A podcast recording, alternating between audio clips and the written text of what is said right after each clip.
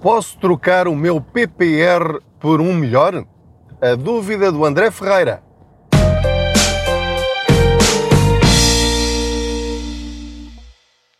Olá, eu sou o Pedro Anderson, jornalista especializado em finanças pessoais e aproveito as minhas viagens de carro para falar consigo sobre dinheiro. Não liga aos barulhos, ao pisca-pisca, ao motor do carro, a algumas buzinas dela, espero que não, porque fazem parte da viagem. Faço conta que você vai aqui sentado ou sentado ao meu lado para arranjarmos maneira de termos mais dinheiro ao fim do mês, ao fim do ano ou daqui a alguns anos. Nunca se sabe, temos de ter vários objetivos diferentes para a nossa vida financeira. Ora, tenho pedido para vocês enviarem as vossas perguntas em áudio através de, do Facebook, clicando lá no microfonezinho, eu recebo a mensagem em áudio, ou então gravam com o vosso telemóvel, com o gravador de, de som, e depois o fecheiro enviam para info.contaspoupanca.gmail.com. Terei muito prazer depois em responder às vossas perguntas. Podem ter o vosso nome verdadeiro ou podem ter o um nome fictício, se não quiserem ser identificados, ou digam apenas que querem ficar anónimos. Não há problema nenhum, respeitarei isso, obviamente. Muito bem, então vamos à pergunta do André. Força! Olá Pedro, bom dia.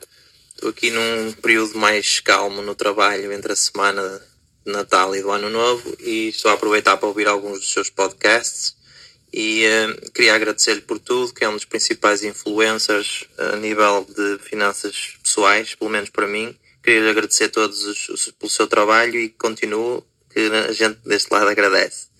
Uh, tenho uma dúvida sobre os PPRs. Eu tenho um PPR numa seguradora e outro no banco. Um é seguro PPR, outro é fundo.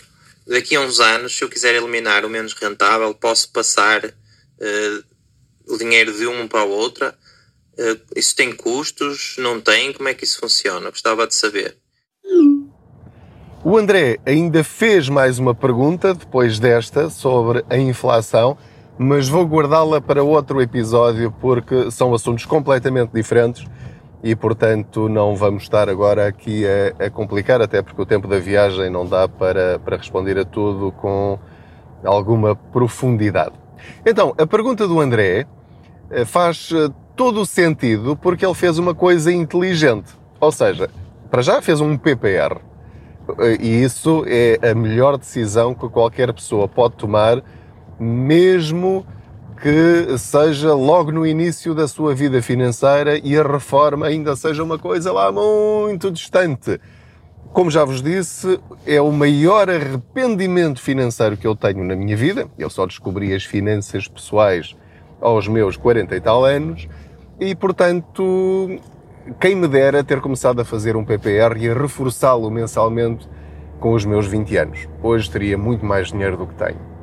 Mas, como aprendi a lição, já fiz um PPR e estou a reforçá-lo mensalmente para cada um dos meus dois filhos. E, portanto, embora um tenha menos de 10 anos e o outro tenha menos de 18 anos, eu espero que depois, quando eles começarem a trabalhar, eles continuem a reforçar esse PPR, que foi feito em nome deles, portanto, a partir dos 18 anos já só eles é que podem mexer, mas uh, pelo menos uh, será a minha prenda, não sei se posso dizer prenda, será a minha contribuição para uma vida financeira equilibrada, organizada e planeada para eles, coisa que eu não tive. Portanto, André, parabéns por ter feito um PPR. Mas o André fez ainda melhor. Ou seja, ele fez dois PPR. E atenção, repara uma coisa. Quando estamos a falar em fazer um, dois, três, quatro ou cinco ou seis PPRs, eh, não estamos a falar para pessoas ricas. Porque fazer um PPR pode ser com 20 euros por mês. O que é preciso é começar e depois, conforme vai correndo a sua vida financeira, vai aumentando esses reforços. Porque o que faz crescer o seu dinheiro é o tempo e os juros compostos. Agora, ele fez uma coisa também tremendamente inteligente, que é aquilo que eu aconselho a todas as pessoas a fazer, que é, quando têm dúvidas sobre dois tipos de produto financeiro, o que é que fazem? Tiram a dúvida. Fazem o teste do algodão. Se eu tiver 100 euros e estiver na dúvida entre escolher um produto ou outro, e eu estou convencido que os dois são bons e que os dois têm algum tipo de vantagem, então o que é que eu faço? Vou pegar em 50 euros e vou subscrever um e vou subscrever o outro. E depois, daqui a seis meses ou um ano, olho para os dois e vejo em tempo real e com as minhas circunstâncias, de facto, qual é aquele que eu vou continuar a reforçar ao longo da minha vida. Aliás, ter dois produtos diferentes até tem outra vantagem, que é, para além das minhas próprias circunstâncias financeiras, existem as circunstâncias do contexto à nossa volta.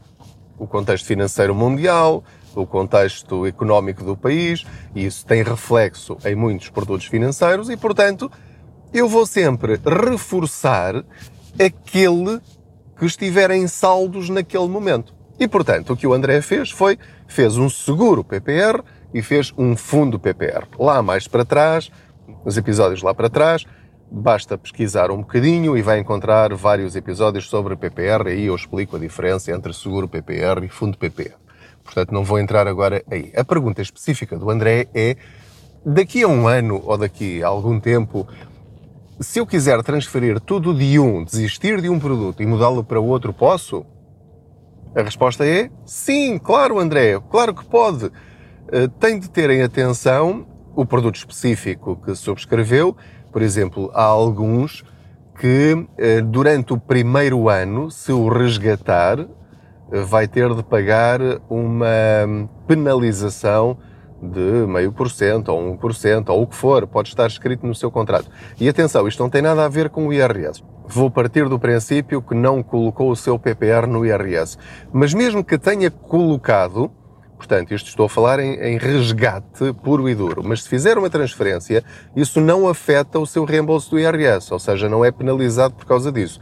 Pode ter recebido os 300, 350 ou 400 euros do IRS e agora se pegar no seu PPR, seja seguro, seja fundo, e o transferir para outro, mesmo que seja de outro tipo, não é obrigado a devolver esse reembolso.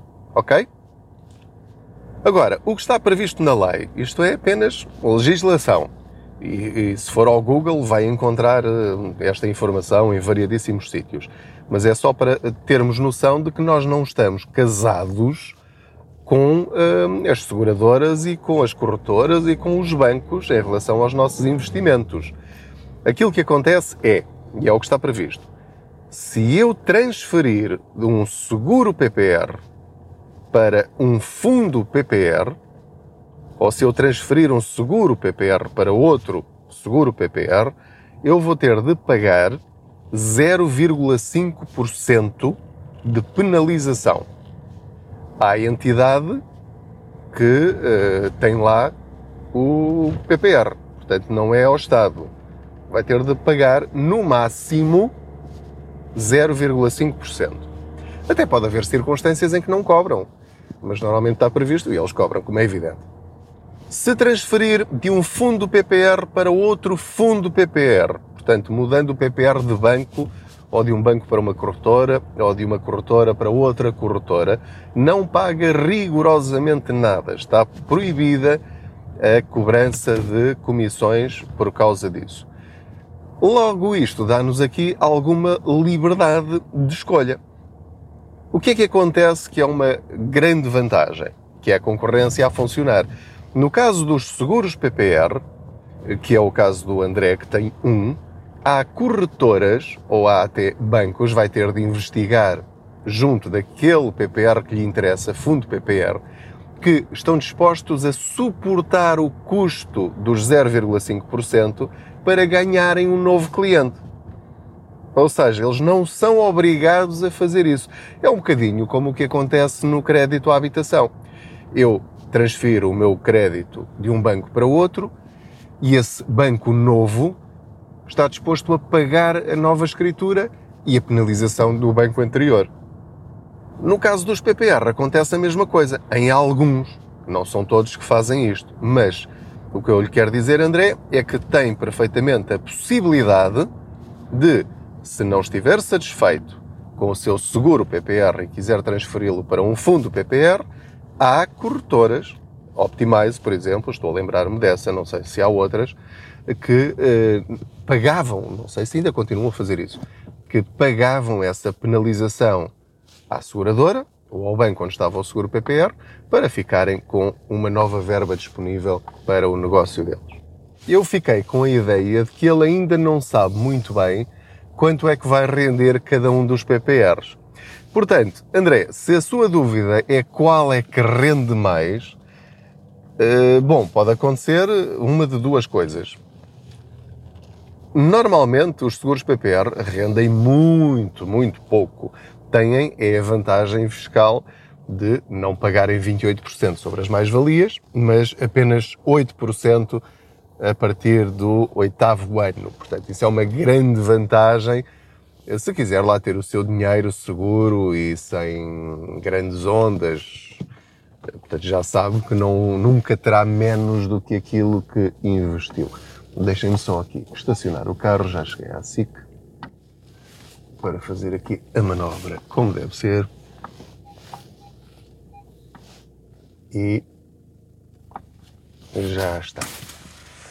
Portanto, estava eu, estava eu a dizer aqui ao André e a todos vocês que um, se, se for a questão do rendimento, o mais provável, pelo menos num, num prazo razoável de 2, 3, 4, 5 anos, é que o fundo PPR renda muito, mas dezenas de vezes mais, eh, ou muitas vezes mais, do que um seguro PPR. Portanto, se o critério for esse, e for apenas a perspectiva de rendimento, é, essa decisão quase que já está tomada, a não ser que haja uma hecatombe económica novamente e as bolsas desçam por aí abaixo, que é uma possibilidade que pode acontecer. Mas se isso acontecer, como o André já percebeu, se já ouviu outros episódios anteriores, então aí é que deve reforçar mesmo e deve então tirar o dinheiro do seguro PPR para investir subscrever mais, reforçar o seu fundo PPR se ele estiver em queda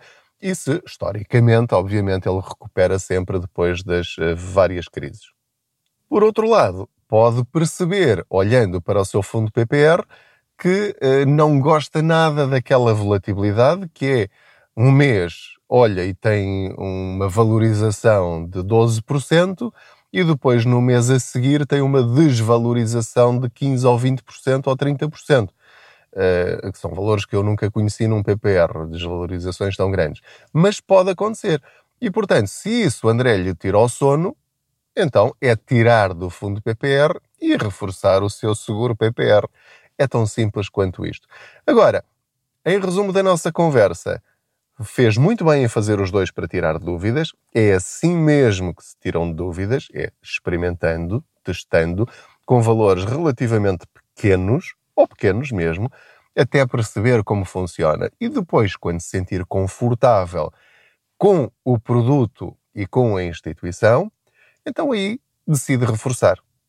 Pode também aproveitar e manter o seguro PPR como uma espécie, atenção, espécie de fundo de emergência e continuar a reforçar o fundo PPR, porque também tem igualmente não só mais rendimento, como também tem as mesmas vantagens fiscais à saída.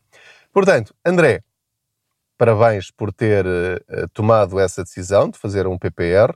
Eu não vendo PPRs, não ganho comissões de ninguém por falar em PPRs.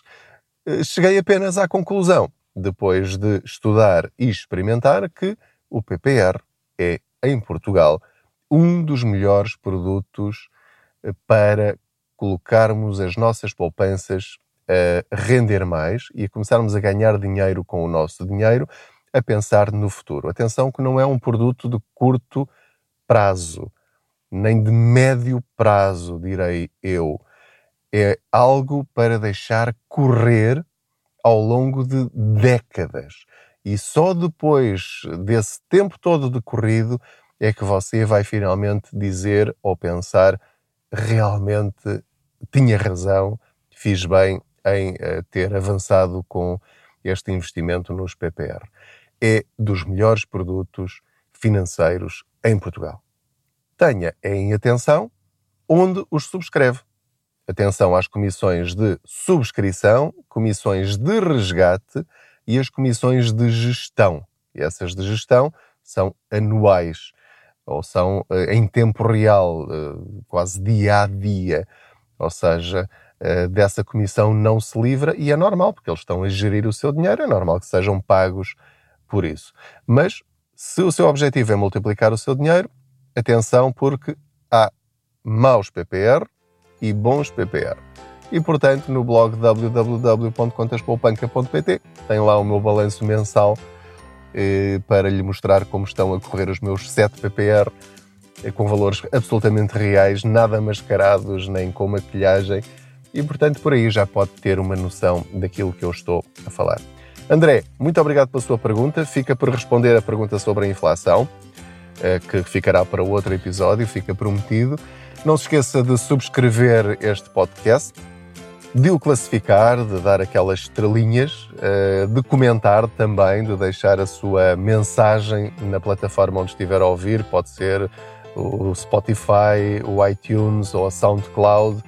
E, portanto, agradeço-lhe muito a sua companhia nestas viagens. Normalmente este podcast é um dos mais ouvidos em Portugal na categoria negócios, o que me deixa tremendamente satisfeito. Muito, muito obrigado é às vezes eh, um dos 20 podcasts mais ouvidos em Portugal eh, e, portanto, agradeço também a vossa simpatia e confiança e, portanto, espero que me acompanhem em mais viagens de carro em que falamos sobre dinheiro. Muito obrigado, boas viagens, boas poupanças.